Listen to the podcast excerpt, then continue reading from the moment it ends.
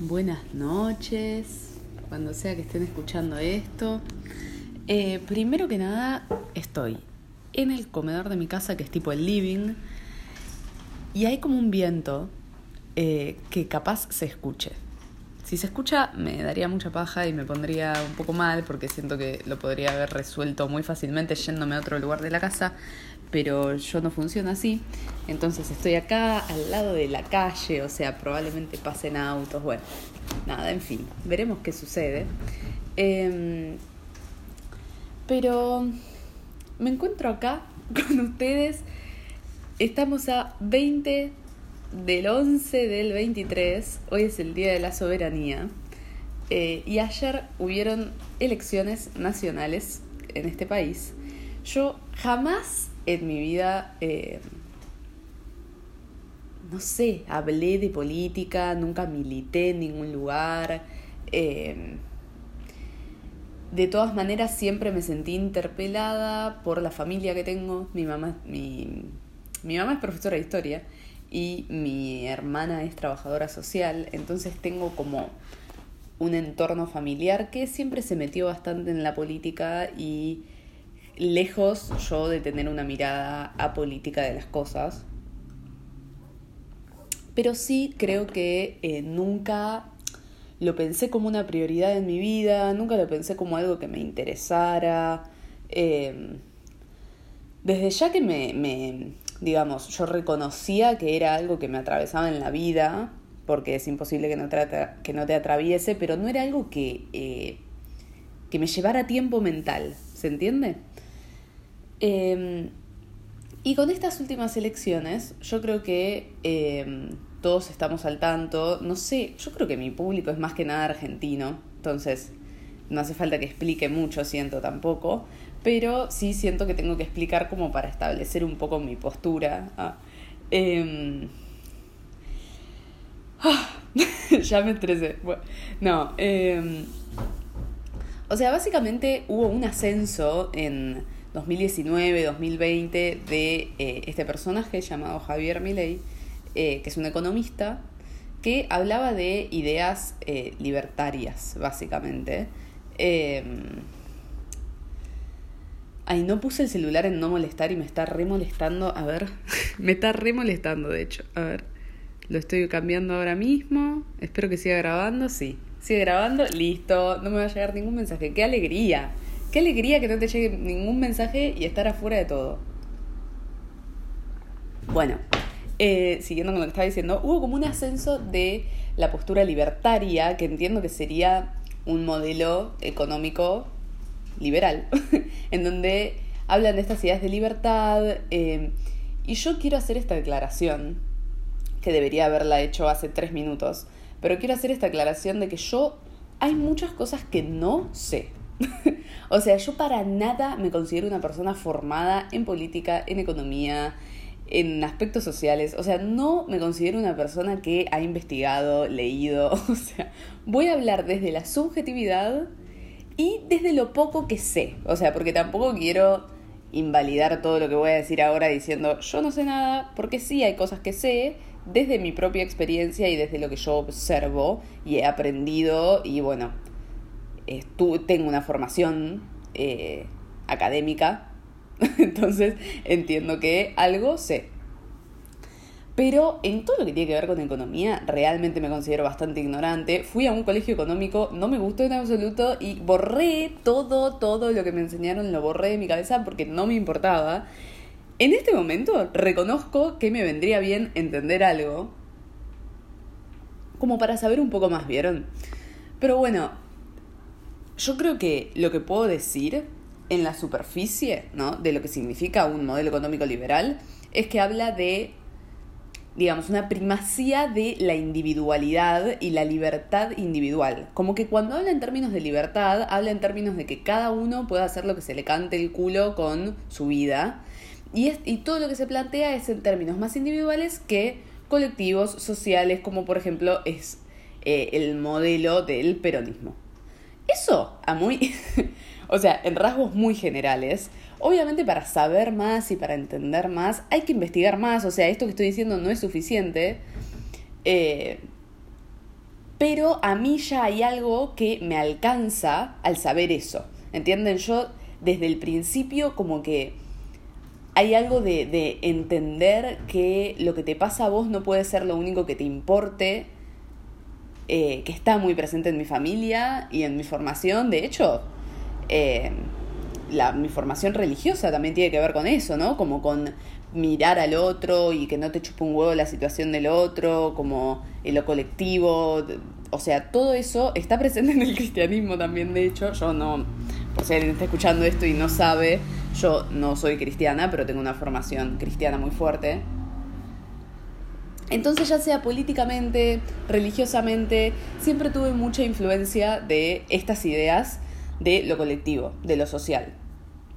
Em, bueno, volviendo un poco a lo que decía, hubo como un ascenso de estas ideas, especialmente en varones, en, en chicos, adolescentes varones de mi edad también, ¿no? En el 2019, 2020 yo tenía 17, 18 años, o sea, literalmente fue en ese momento que empezó a surgir eh, Javier Milei, un economista libertario, que empezó a decir cosas que iban, em, digamos, empezó a decir cosas de una manera muy particular, eh, que es bastante claro que es violento, yo esto creo que no se puede discutir con nadie, literalmente.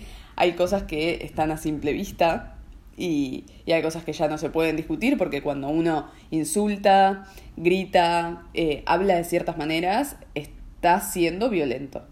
Eh, y por lo menos en los inicios de la carrera de, Javier Milei, esa era su postura, digamos, una postura violenta de atacar, de eh, todo está mal en el país, que muchas cosas lo están realmente. O sea, esto también siento que es innegable, ¿no? La situación actual del país, más que nada económicamente, es alarmante y decadente y tenemos muchísima pobreza y hay un montón de cosas que no funcionan y que tienen que ser cambiadas, eso es innegable. O sea, yo creo que hasta el fan de la campa, hasta cualquier persona que milita el oficialismo con mucha, mucha fuerza, reconoce que esta situación es innegable.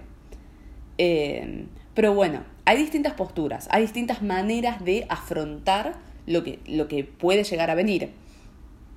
Y Javier Milei lo que quiere, lo que quería, lo que va a querer, es, eh, digamos, una posición mucho más eh, radical en el sentido de dejar de ser dueños de todo lo que tenemos, em, digamos, retroceder en materia de, de género, materia social, o sea, se plantea de alguna manera una mirada hacia atrás en la que digamos, saquemos eh, todo lo que tenemos, no sé si me explico, o sea, todo lo que es privatización de la salud, de la educación, o sea, está esta idea de darle a otro país mucho más eh, a cualquier, o sea, no sé muy bien cómo es eso, ya acá se empieza a notar que hay muchas cosas que no sé, pero entiendo que es... Eh, que el dueño ya deja de ser Argentina y empieza a ser otro país. No sé si Estados Unidos, algún país de Europa, no sé, pero una potencia mundial, digamos. Como darle lo que somos a otro.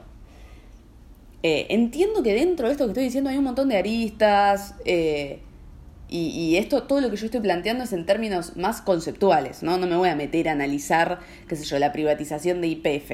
no, o sea, como en general esta es la postura, una privatización. Que haya que pagar, que haya que pagar por estudiar, que haya que pagar para, eh, por si tenés algo médico que hacerte, tenés que pagar, como una postura que va en esa línea. Eh, y mucha gente que ve la situación del país, ve cómo se están manejando las cosas y todo parece ir mal, dice, bueno, entonces la solución tiene que ser esta. Y ahí es cuando eh, mi ley avanza, avanza, avanza, la libertad avanza y gana las pasos, básicamente. Sorprende, eh, porque creo que todas las encuestas decían lo contrario, y sorprende ganando las pasos este año, en julio. ¿Julio fue? No quiero decir una pelotudez, creo que sí. Bueno, tomo agua. Cuestión que avanza este, este modelo, la gente se sorprende muchísimo porque realmente nadie se lo veía venir con tanta fuerza, eh, pero en las elecciones, eh, no sé cómo se dice, oficiales, generales, en octubre, Massa repunta un poco. Y hay un montón de gente, o sea, yo me acuerdo que la situación fue así. Gana ley las pasó y fue como, no, loco. o sea, no puede ser. O sea, hay que hacer algo. Entonces hubo muchas campañas, eh, por lo menos yo en las redes sociales vi muchísimo como de concientizar lo que significaría que gane ley y que gane la derecha en este país. Eh, ley está acompañado de Victoria Villarruel, eh, que según tengo entendido, me gustaría saber esto, pero bueno, no lo puedo googlear ahora. Em, tengo entendido por cosas que he visto que ella es eh, pertenece, a una familia de militares y es reivindicante de la dictadura. Eso no, no quedan dudas. Lo que no estoy muy segura es si su papá fue militar, no sé bien cómo es su historia. Pero ella está bastante en metida, entongada, me sale, con eh, la época más oscura de este país, que es la dictadura, ella lo reconoce como una guerra, como algo en lo que hubo excesos, bueno, y un montón de discursos que vuelven a... Eh, o sea, que tiene un discurso que tiene como una idea de volver a poner en cuestión algo que está completamente saldado en este país, que es que la dictadura fue un horror y no puede volver a repetirse. La candidata y ahora la vicepresidenta del país eh, reivindica todo esto y está a favor de todo esto. Y lo que yo me pregunto, ya vamos a hablar de esto igual, pero la tiro, lo que yo me pregunto es, si del pasado de nuestro país está esta mirada, ¿cuál es la mirada al futuro? ¿Se entiende? Bueno, vuelvo a lo que estaba diciendo. Ustedes saben cómo soy yo, me voy por las ramas, me cuesta seguir la línea, vuelvo. Entonces, hay como una eh, una horrorización cuando Milei gana la paso y hay como esta campaña de esto no puede suceder. Y yo siento que fue por, por esa concientización que se dio más que nada también en la juventud, eh, en los espacios académicos, en las cursadas, como todo esto. Massa repunta un poco y saca un poco de ventaja en las elecciones, no lo suficiente como para ganar, entonces se va a un balotage. Pero Massa ya tenía una delantera y yo siento que ahí hubo un como una calma. De golpe dijimos, bueno, tranqui. o sea, dijimos, eh, hablo yo y no sé, mis amigas. tipo como, nada. Pero sé que yo y todo este movimiento político. Em, entonces es una sorpresa más que grande lo que pasó ayer. Eh, yo creo que nadie se lo veía venir. Em, creo que las encuestas sí decían que ganaba mi ley, pero yo tenía un digamos, un aire de esperanza alrededor mío, como en, mi, en mis amigas, en, mí misma. Yo sentía como que no, era como, lo pensaba como algo imposible, ¿entienden? Eh, al mismo tiempo igual me iba haciendo la cabeza, como que ya uno se mentaliza con que, bueno, está avanzando muchísimo la derecha en este país, es una posibilidad, pero dentro mío yo tenía la esperanza de que eso jamás pasaría. Eh, pero pasó, pasó. Ayer ganó, ganó por creo que más de 10 puntos de diferencia.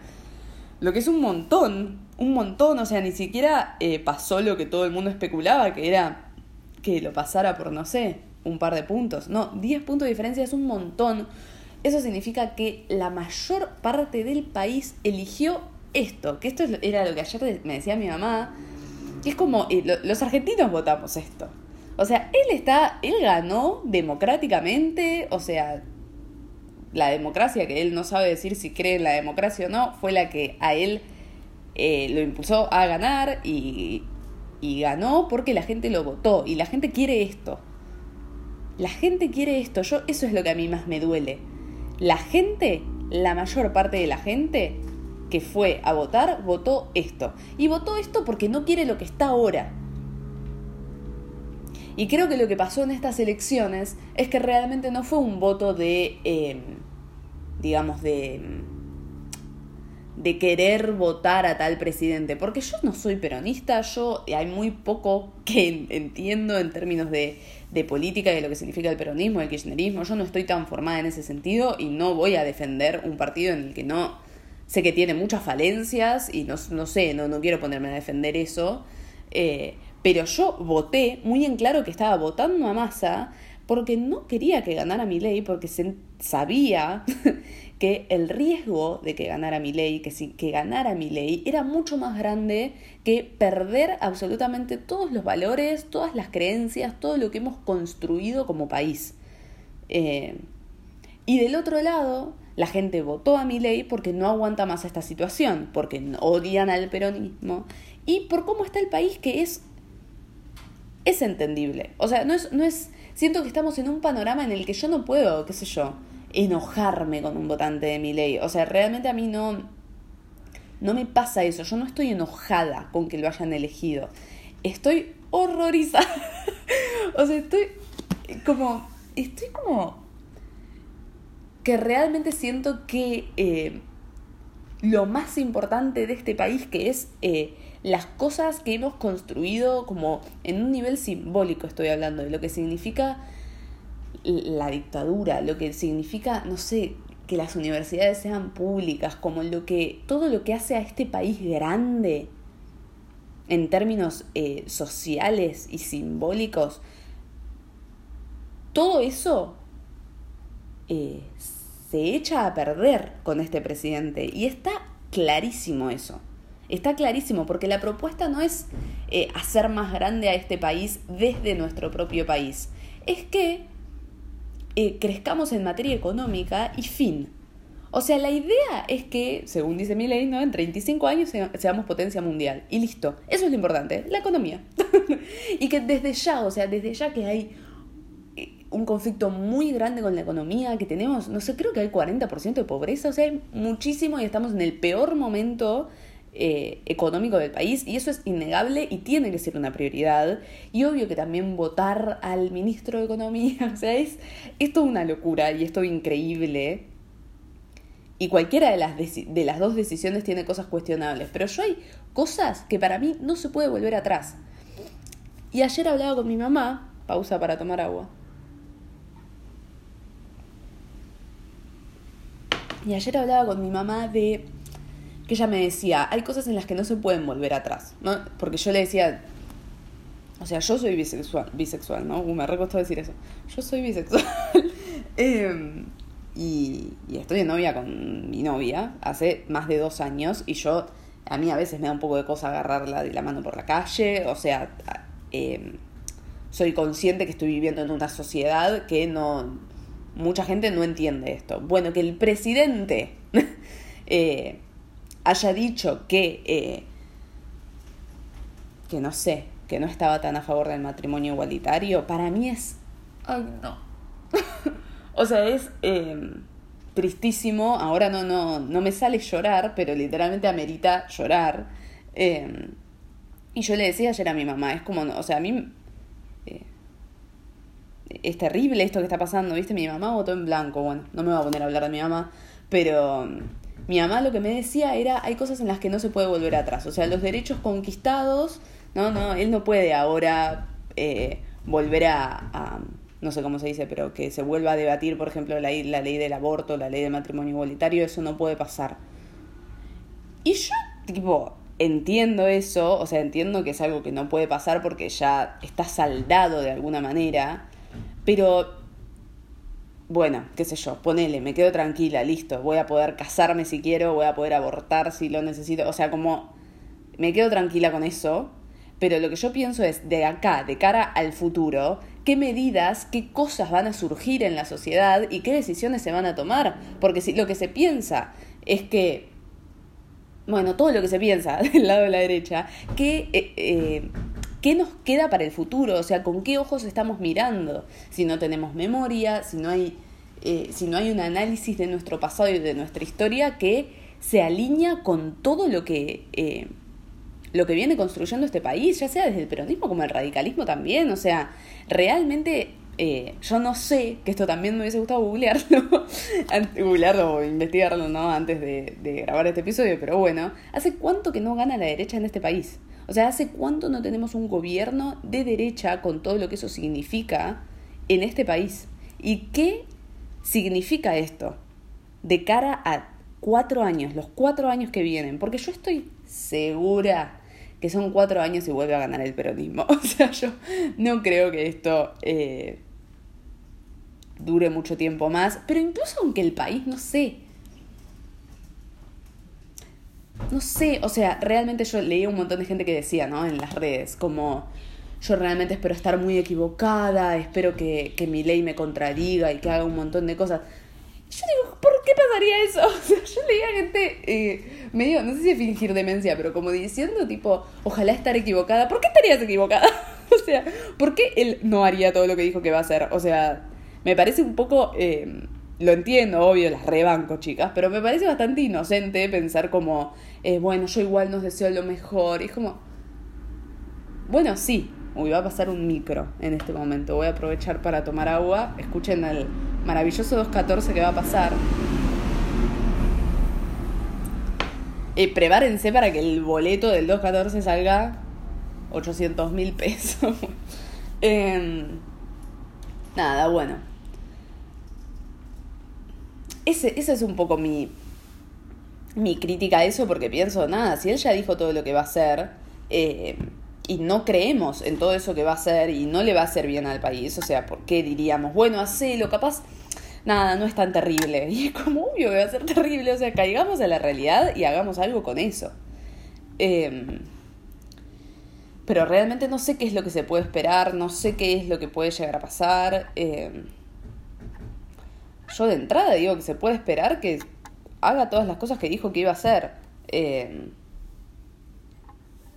eh, espero que no, yo también espero que no. Yo también espero que haya gente en ese gobierno que le impida eh, privatizar la uva. o sea, tipo, ojalá.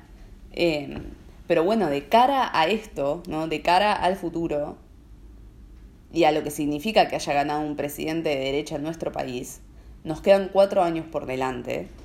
Y yo pienso, yo jamás milité, yo jamás lo vi como algo en mi vida, como algo que me interpelara lo suficiente. Y hoy, ayer y hoy, lo único que hago es pensar en eso. O sea, lo único que pienso es, algo, algo hay que hacer. O sea, incluso siento que debe haber un montón de gente eh, de mi edad y en mi situación de nunca haber militado, de que nunca, qué sé yo, le interesara lo suficiente, que ahora es como no, o sea, no, tipo, no puede ser. Eh, yo estoy muy eh, choqueada y siento que me quiero involucrar, o sea, de alguna manera me quiero involucrar. no sé si es militando en una agrupación, no, no sé, pero algo necesito hacer. Em, es como, tengo esta sensación de que no quiero estar habitando este país en este contexto sin hacer nada eh, para yo demostrar de alguna manera que, que no estoy contenta con esto, ¿se entiende? Como que siento que por primera vez necesito mostrar mi diferencia, como yo esto no lo quiero, esto que se eligió no lo quiero, hay que hacer algo, no sé, o sea, me molesta no saber qué, porque es como, no, no sé, no sé si es militando en algún lado, no sé si es, qué sé yo. No sé. Tipo, yo hoy no entiendo, ¿por qué no hay una marcha? ¿Por qué no puedo ir a una marcha? Em, siento un poco eso, como la necesidad de hacer algo eh, prácticamente, ¿no? En la práctica, en la realidad, hacer algo al respecto. E invito a la gente, o sea, por eso también como me dieron ganas de grabar este episodio para decir esto. En primer lugar, como poder volver a esto en unos años, siento que es eh, un registro muy importante el que estoy haciendo ahora, el 20 de noviembre de 2023. ¿Qué pasará en el 4, 5, 6, 7, en el 2027? eh, no sé, ojalá poder volver a esto en cuatro años y que las cosas estén mejor. Eh, pero bueno, eh, como también pensaba en grabar esto para que, no sé, si alguien está en la misma como de querer militar o querer hacer algo al respecto, acá estoy yo. O sea, tipo, no son, no, como, no sé, tipo, somos varios, siento que, que tenemos esta necesidad. Incluso en Twitter vi un montón de gente como eso, anotándose para militar, como, no sé. Y no sé, reitero que no sé si eso es lo que yo quiero hacer, pero sé que hay algo que quiero hacer y que no, no, no, no puedo quedarme así sin hacer nada y como medio fingiendo demencia con toda la situación. Em, repito esto, no se puede volver atrás. Hay cosas en las que no se puede volver atrás, pero ¿cómo seguimos adelante? O sea, ¿cómo, eh, cómo este gobierno va a afrontar eh, lo que necesita el país? Privatizando, vendiendo todo lo que es nuestro. No sé, o sea, realmente yo estoy como ya simbólicamente, ¿no? Conceptualmente estoy muy en contra de eso y, y siento que mi profesor de este año, de guion 4, decía como... Eh... Ay, me olvidé. Ay, me olvidé lo que iba a decir. Pasó un auto y me distraje. ¿Qué era lo que decía? Ah, como hablaba de esto, hablaba de esto como del conocimiento, de lo importante que es reivindicar el conocimiento y las ideas en este contexto. Y yo estoy muy de acuerdo con eso, eh, que es muy importante lo, que significa esto. Eh, reitero que no te juzgo si votaste a mi ley, o sea, claramente estoy en desacuerdo, pero, pero no te juzgo, o sea, yo no estoy como enojada, sino como muy eh, alarmada, literalmente, o sea, horrorizada, como choqueada por todo lo que pueda llegar a pasar. Em, si votaste a mi ley porque no, porque esto que está ahora no eh, es malísimo y sos antiperonista y lo que sea, está bien, es válido, pero eh, siento que era muy evidente que lo que venía con mi ley es mucho peor que lo que hay ahora. Es mucho peor que lo que hay ahora. Eh, no, no nos va a hacer bien económicamente, entrando en el pozo, ¿viste? Pero te juro, no nos va a hacer bien económicamente, ojalá que sí, ojalá que sí, pero no creo, pero bueno, ojalá que sí, pero si hay algo en lo que no nos va a hacer bien, no voy a hablar de economía porque economía no sé, pero si hay algo en lo que sé que no nos va a hacer bien es eh, a nivel social, a nivel simbólico, conceptual, no nos va a hacer bien. No, no va a priorizar la cultura, no va a priorizar la educación porque no le parece importante no le parece importante. Eh, ¿Qué sé yo? Nada. Eso, chicos. Hasta acá llego hoy. Eh, quería hacer esto como una especie de catarsis y como tener un registro del día que estoy viviendo, que estamos viviendo. Eh, pero bueno, para terminar en algo más positivo, esto, como qué podemos hacer, cómo podemos involucrarnos, porque hay que resistir de alguna manera. Las ideas, lo que pensamos tiene que resistir y, estoy segura que eso va a suceder los próximos cuatro años. Eh, y bueno, nos estaremos viendo eh, en donde sea que haya que estar. Gracias por escucharme. Si escuchaste todo esto, te agradezco mucho. Y bueno, nos estamos viendo en un próximo episodio.